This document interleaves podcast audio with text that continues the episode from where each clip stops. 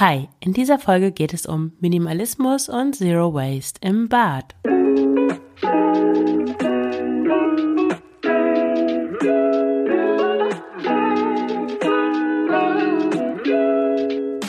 Hallo und herzlich willkommen zum Frugales Glück Podcast, dem Podcast über Minimalismus und Ernährung. Ich bin Marion Schwenne und zeige dir, wie du mit weniger Zeug und einem intuitiven Essverhalten glücklicher und selbstbestimmter leben kannst. Viel Spaß dabei!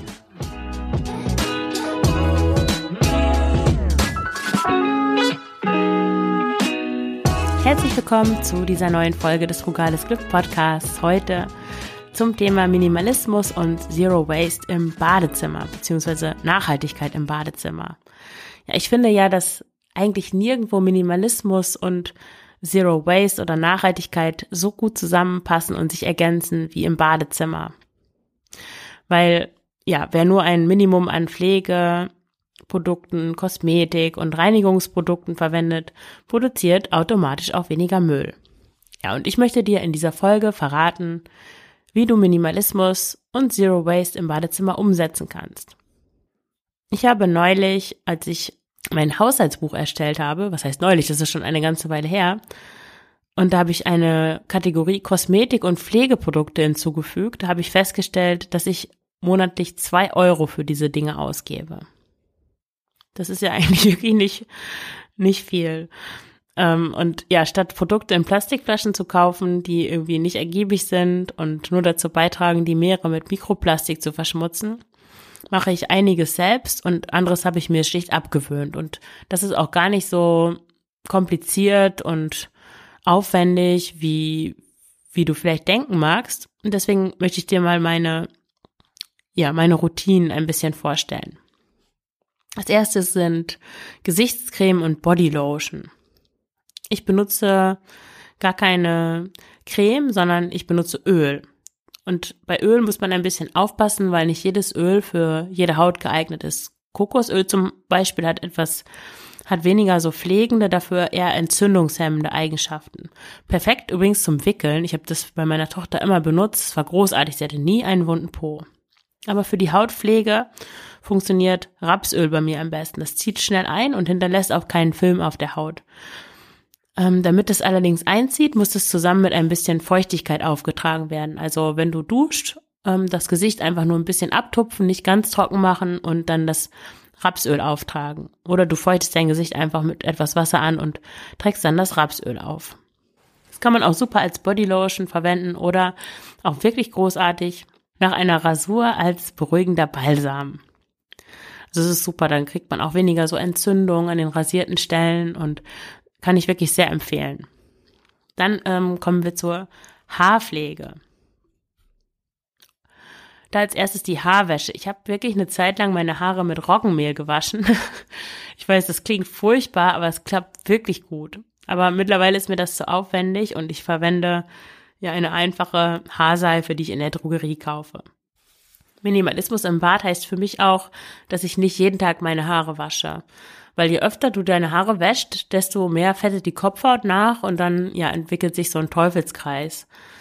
Um dem zu entgehen, kannst du einfach die Waschzyklen langsam verlängern. Also erst wäschst du deine Haare alle zwei Tage, wenn das dann ein, einigermaßen geht, alle drei Tage und so weiter, bis sich die Kopfhaut daran gewöhnt. Ich bin mittlerweile bei fünf Tagen angekommen und habe in den letzten Jahren nicht nur viel Haarseife gespart, sondern auch ziemlich viel Zeit. Als Spüle benutze ich eine saure Rinse aus Apfelessig meistens. Dafür mische ich einen halben Liter kaltes Wasser mit einem Esslöffel Essig und ja, den gibst du nach der Haarwäsche einfach auf die über die Haare und ja, fertig ist die Spülung. Und die Haare riechen auch nicht nach Essig, versprochen. Dann Haarbürste. Wir haben eine Haarbürste für die ganze Familie, also früher für uns drei, jetzt für mich und meine Tochter. Einen Föhn habe ich nicht. Ich wasche mir dann, ja, zum Beispiel nach dem Yoga meistens die Haare und setze eine Mütze auf. Oder vor dem Schlafengehen. Dann trocknen die einfach im Bett. Und meine Tochter setzt sich abends dann auch eine Mütze auf und dann trocknen die Haare auch im Bett. Ich habe ähm, ja jetzt zum nächsten Thema ähm, Haargummis oder Zopfbänder. Ich habe mal irgendwo so eine Diskussion gesehen in irgendeinem Zero Waste Zusammenhang, ja, nachhaltige Zopfbänder. Und ich habe wirklich eine super verpackungsfreie Haargummi-Methode, nämlich finde ich die Dinge auf der Straße. Wenn du mal die Augen aufhältst, man sieht wirklich, und das ist nicht nur in der Großstadt so, das ist auch bei meiner Mutter auf dem Dorf so, man findet immer und überall Zopfbänder. Das ist wirklich faszinierend. Ich glaube, im letzten Jahr habe ich 30 Zopfbänder gefunden, die Menschen verloren haben, beziehungsweise ich habe 30 mitgenommen. Einige lasse ich auch noch für andere Leute liegen. Ja, dann zur Zahnpflege. Ich hatte lange eine elektrische Zahnbürste, aber ich war mit der Putzleistung gar nicht so zufrieden und habe festgestellt, dass ich eigentlich mit der Handzahnbürste, die ich gleichzeitig noch hatte, wenn ich mir mal zwischendurch schnell die Zähne putzen wollte, es hat mir auch nicht gefallen, dass ich zwei Zahnbürsten habe, ja, habe ich festgestellt, dass ich, wenn ich achtsam die Zähne putze, dass das Gefühl danach besser ist. Und dann habe ich meine Zahnbürste verkauft, die elektrische, und seitdem kaufe ich Bambuszahnbürsten. Da muss man mich bisschen auch durch sich durchprobieren, habe ich den Eindruck. Ich hatte ein paar Modelle, die fand ich nicht so toll, weil da auch der ähm, Borstenkopf so ein bisschen manchmal, ja, war der zu groß oder passte nicht so richtig in die in die Zahntaschen rein. Zahntaschen heißt es sicher nicht. Ja, ich bin nicht so gut an die Backenzähne drangekommen damit, aber jetzt habe ich eine, eine Marke gefunden, die mir wirklich gut gefällt, die ist auch nicht so teuer und äh, ja, die benutze ich. Und äh, meine Zero Waste Alternative zu Zahnpasta sind Zahnputztabletten, die kaufe ich im Unverpacktladen und ich würde sagen, ja, ich habe so ein ganz kleines Döschen und ich kaufe alle zwei Monate vielleicht neue Zahnputztabletten und das kostet jedes Mal drei Euro. Also guter Preis, finde ich. Für Zahnseide habe ich noch keinen guten Ersatz gefunden. Ich habe es zwar neulich in der Drogerie gesehen, es gibt jetzt auch schon Zahnseide, auch vegan, im, in so einer Pappschachtel, aber die Zahnseide sah so dick aus, dass ich die dann nicht gekauft habe, weil mit dicker Zahnseide komme ich nicht zurecht. Also ich benutze noch die konventionelle. Wenn jemand einen Tipp hat, bitte gerne, gerne schreiben. Ja, dann komme ich zu Deodorant. Ich hatte eine Zeit lang, habe ich mir Deo selbst gemacht, einfach aus Natron. Das kann man ganz, für die ganz faulen kann man einfach Wasser mit Natron vermischen und hat so eine Art Sprühdeo oder man kann das einfach so auf den Finger machen und ja, das funktioniert auch gut. Es stoppt nicht das Schwitzen, aber es stoppt den Geruch. Aber ja, ich krieg davon Ausschlag. Ich kann das vielleicht jetzt äh, ein paar Tage kann ich das auf der Haut haben und dann, ja, dann kriege ich Ausschlag. Ich habe aber auch eine ziemlich empfindliche Haut, deswegen ist es leider für nichts für mich. Also ich benutze noch normales Deo. Dann die Rasur. Ich habe so einen Rasierhobel aus Edelstahl und ich habe da schon einige Blutbäder angerichtet. Das erfordert wirklich ein bisschen Übung. Also es ist wichtig, dass du die richtige Technik hast, dass du hochwertige Rasierklingen hast und dass du genug Rasierschaum beziehungsweise Seife verwendest. Also der Trick einer gründlichen Rasur ohne Verletzung ist, dass du den Hobel im richtigen Winkel ansetzt. Und der Winkel sollte ungefähr 20 Grad betragen. Entweder, ja, wenn der Winkel zu groß ist, besteht nämlich die Gefahr, dass du dich schneidest. Wenn er zu klein ist, ja, dann trifft die Klinge nicht die Haut und die Haare werden nicht entfernt. Und jetzt eine kleine unbezahlte Werbung. Ich schwöre wirklich auf die Astra Rasierklingen. Die sind super ergiebig, die bleiben lange scharf und es gibt eine beim großen bösen A eine große Vorteilspackung, die wirklich für ja mehrere Jahre reicht und wirklich erschwinglich ist. Ich habe auch keinen Rasierschaum, den ich benutze, sondern ich benutze einfach Seife. Das ist super.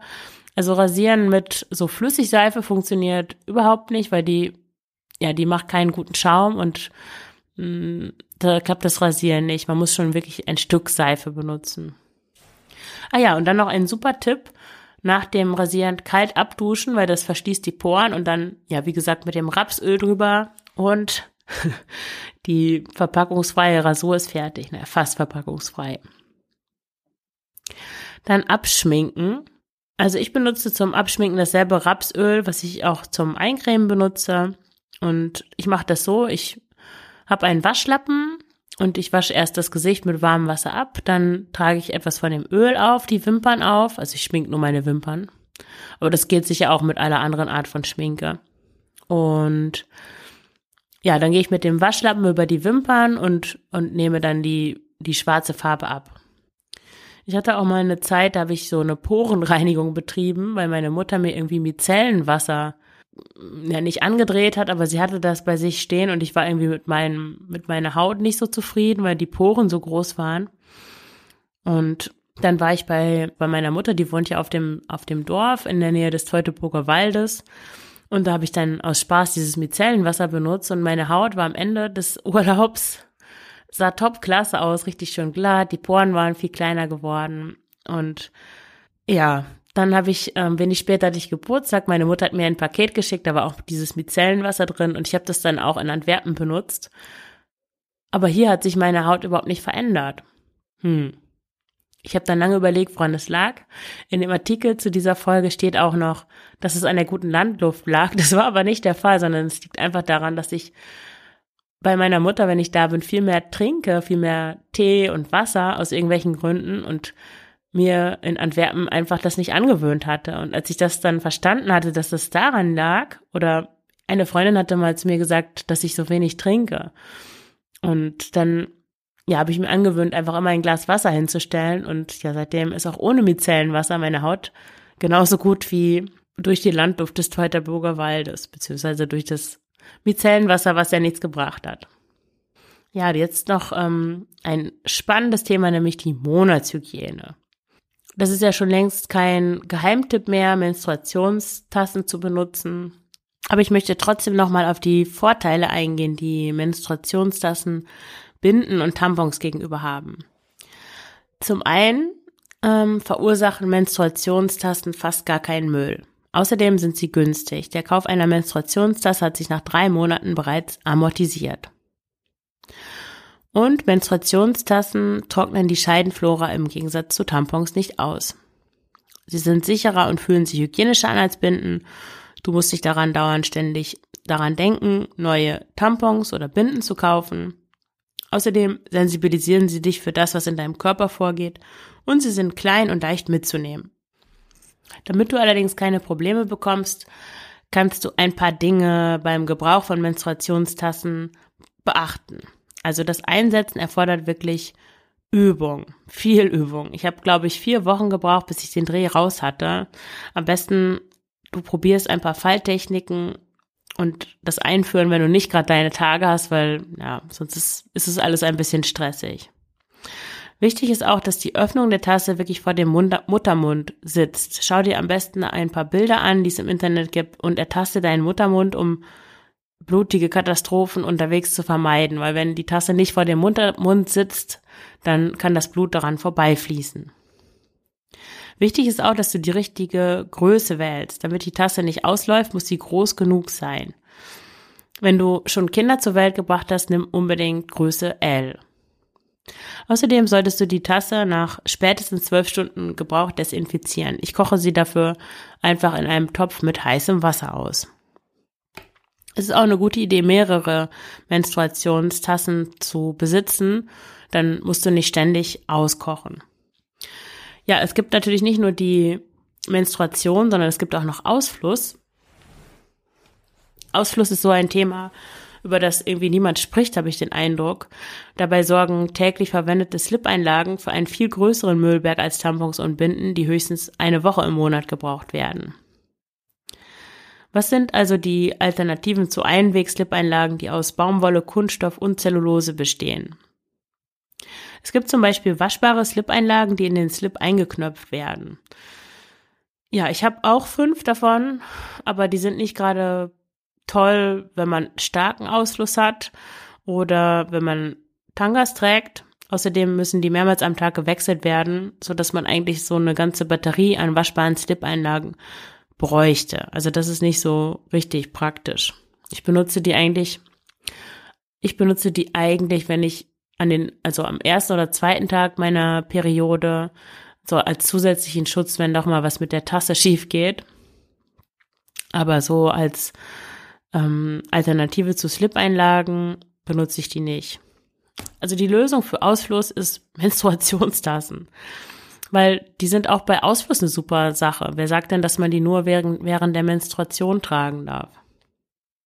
ist natürlich wichtig, dass du die Tasse wirklich jeden Tag desinfizierst. Also ich trage sie von morgens bis abends und dann nehme ich sie abends raus. Ich habe vier und ja, nach vier Tagen habe ich dann, ja, koche ich die vier aus und dann fängt es wieder von vorne an. Da reicht allerdings auch eine kleine Größe, da brauchst du nicht unbedingt L. Ja, und jetzt ähm, Toilettenpapier. Das mag jetzt erstmal komisch klingen, aber Toilettenpapier ist im Prinzip genauso überflüssig wie Küchenpapier und Kosmetiktücher. Weil eigentlich nur Menschen ja in den westlichen Ländern sich nach dem Toilettengang mit Toilettenpapier reinigen. Die meisten benutzen einfach nur Wasser. Und dafür reicht eigentlich ein kleines Gefäß mit Wasser neben dem WC oder auch ähm, es gibt so einen Schlauch, der an der Toilette befestigt werden kann, aus dem dann Wasser kommt. Meine Oma hatte auch noch ein Bidet, mit dem sie sich dann danach gereinigt hat. Finde ich sehr praktisch, aber das wird natürlich in Deutschland nicht standardmäßig verbaut. In dem Artikel zu dieser Folge findest du auch ein, einen Artikel von Olga über die Popo-Brause, Olga von Zero Waste Lifestyle. Und die hat auch so einen Wasserschlauch und dann benutzen sie zum Abtrocknen solche personalisierten Waschlappen, die an Haken neben der Toilette angebracht sind. Also finde ich auch sehr praktisch. Diese Kombination aus Wasser und ja, Waschlappen zum Abtrocknen. Und die kann man ja einfach immer bei 60 Grad mitwaschen und man spart sich das Toilettenpapier. Es gibt natürlich auch die Möglichkeit, wiederverwendbares Toilettenpapier zu benutzen, also einfach in Form von irgendwelchen Lappen oder Tüchern, die man dann mitwäscht. Ist ja eigentlich nichts anderes als Stoffwindeln für Erwachsene, nur dass es keine Windeln sind. ja, dann noch zur Kosmetik. Wie passt denn eigentlich Kosmetik zum Minimalismus im Badezimmer oder zur Nachhaltigkeit? Ist vielleicht auch eine Typsache. Ich habe eigentlich nie viel Make-up verwendet, höchstens ja, Mascara ist eigentlich so meine Standardsache. Oder als ich 15 war, habe ich zum Ausgehen ähm, Eyeliner benutzt. Manchmal lackiere ich mir die Fußnägel rot. Da habe ich noch zwei rote Nagellacke. Aber vielleicht gebe ich das auch mal auf, weil ja, ich habe keine Lust, neuen zu kaufen. Der ist bald leer und da muss man auch immer Nagellackentferner haben und Wattepads und das ist auch irgendwie nervig, das immer abzumachen. Das sieht ja nach ein paar Tagen schon nicht schön aus. Ja, mal sehen. Dann habe ich noch drei andere wichtige Utensilien im Badezimmer, nämlich Pinzette, Nagelschere und Knipser. Ja, die Pinzette verwende ich, um Härchen im Gesicht zu entfernen, zum Beispiel in den Augenbrauen oder am Kinn oder wo man sonst so Härchen hat. Mit der Nagelschere schneide ich meine Zehennägel und den Knipser benutze ich für meine Fingernägel und auch für meine Tochter. Ein anderes Thema ist auch noch Hornhaut entfernen ich bekomme irgendwie schnell Hornhaut an den Füßen. Das liegt, glaube ich, daran, dass mein Gang so ein bisschen schief ist. Be beziehungsweise, wenn ich ganz normal mich gerade hinstelle, dann stehen meine Füße so, also die Zehen zeigen so nach außen. Und ich glaube, deswegen belaste ich den Fuß nicht gleichmäßig, sodass sich dann an den Stellen, die nicht belastet werden, Hornhaut bilden. Manchmal kommt es sogar vor, dass die Haut, meine Hornhaut so rissig wird, dass, dass es sogar anfängt zu bluten, gerade im Sommer, wenn es sehr trocken ist. Und ich habe mir jetzt tatsächlich, ähm, als ich an Deutsch, an Deutschland in Ostern, in Deutschland war zu Ostern, habe ich mir so eine Fußpflegecreme gekauft, weil ich jetzt schon oft gehört habe, dass das wirklich hilft, die Füße regelmäßig einzucremen. Und ich mag den Geruch. Und ja, das ist jetzt so mein neuer Luxus anstelle des Nagellacks. Aber ansonsten, ja, benutze ich eine Laser-Hornhautpfeile, mit der ich die Hornhaut, ähm, ja, entferne. Das funktioniert auch sehr gut und die Dinge halten auch mehrere Jahre, bis die stumpf sind. Ein weiteres Thema für Minimalismus im Badezimmer sind ja so Handtücher und Waschlappen. Man kann natürlich sehr viele Handtücher haben, aber die Frage ist, wie viele braucht man eigentlich? Ich habe eigentlich, ja, ich habe drei Handtücher. Eins hängt über der Dusche, Eins nehme ich mit zum Yoga und eins liegt als Reserve im Schrank. Und ja, meine Tochter hat eigentlich, hat eigentlich noch eins zum Baden und sonst so zum Hände abtrocknen benutzt sie dasselbe Handtuch, wie ich benutze. Außerdem habe ich dann noch ein paar Waschlappen zum Gesicht abwaschen und abschminken und ein paar Stofftaschentücher. Ja, zu diesem Thema Nachhaltigkeit und Minimalismus im Badezimmer gehört für mich auch Putzmittel. Und das kann eigentlich, kann ich hier ziemlich schnell abhaken. Ich verwende nämlich eigentlich nur drei Arten von Putzmitteln, nämlich einmal den alles, einen Allesreiniger aus Essig und Wasser oder wenn ich keinen Essig habe, benutze ich Zitronensäure. Dann eine Scheuermilch aus Natron, Zitronensäure und Speisestärke.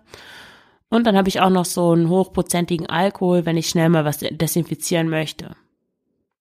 Als Putzlappen habe ich Waschlappen oder Mikrofasertücher oder Stoffreste, die ich aus alten Handtüchern zurechtgeschnitten habe. Interessant ist vielleicht auch, was ich alles nicht kaufe. Ich habe hier mal eine kleine ähm, Auflistung gemacht. Eine unvollständige Auswahl. Ich kaufe zum Beispiel kein Shampoo, keine Spülung, kein Duschgel, keine Flüssigseife im Spender. Ach so, ich hatte das, glaube ich, vergessen zu sagen. Zum Händewaschen benutze ich auch Seife, also dieselbe Seife, mit der ich mich auch rasiere. Ich kaufe keine Reinigungsmilch, kein Reinigungsöl, kein Reinigungswasser. Ich kaufe keine Tagescreme, keine Nachtcreme, keine Bodylotion, keine Zahnpasta in der Tube, keine Einwegrasierer oder Wechselklingen für Systemrasierer, kein Rasierschaum, keine Tampons oder Binden, keine Slip-Einlagen, keine Wattestäbchen, keine Kosmetik, dazu gehören Foundation, Puder, Concealer, tönende Tagescreme, Rouge, Eyeliner, Lippenstift ich kaufe keinen Allesreiniger, keine Scheuermilch, keinen Glasreiniger, WC-Reiniger, WC-Duftspüler, Putzschwämme, Schwammtücher und Putzlappen, keine feuchten Einwegputztücher, keine neuen Handtücher oder Waschlappen.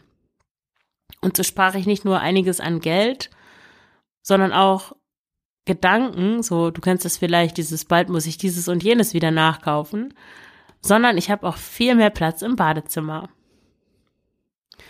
Ja, und wenn du Lust hast, mit Minimalismus zu starten, dein Leben einfacher zu gestalten, weniger Zeug zu Hause zu haben, weniger zu kaufen, einfacher zu leben, dabei Geld zu sparen und glücklicher zu sein und trotzdem alles zu haben und auf nichts zu verzichten, dann vereinbare gerne ein unverbindliches Kennenlerngespräch. Wir schauen dann, ob wir zusammenpassen und ob ich dir bei deinem Start in ein minimalistischeres, einfacheres Leben helfen und dich unterstützen kann.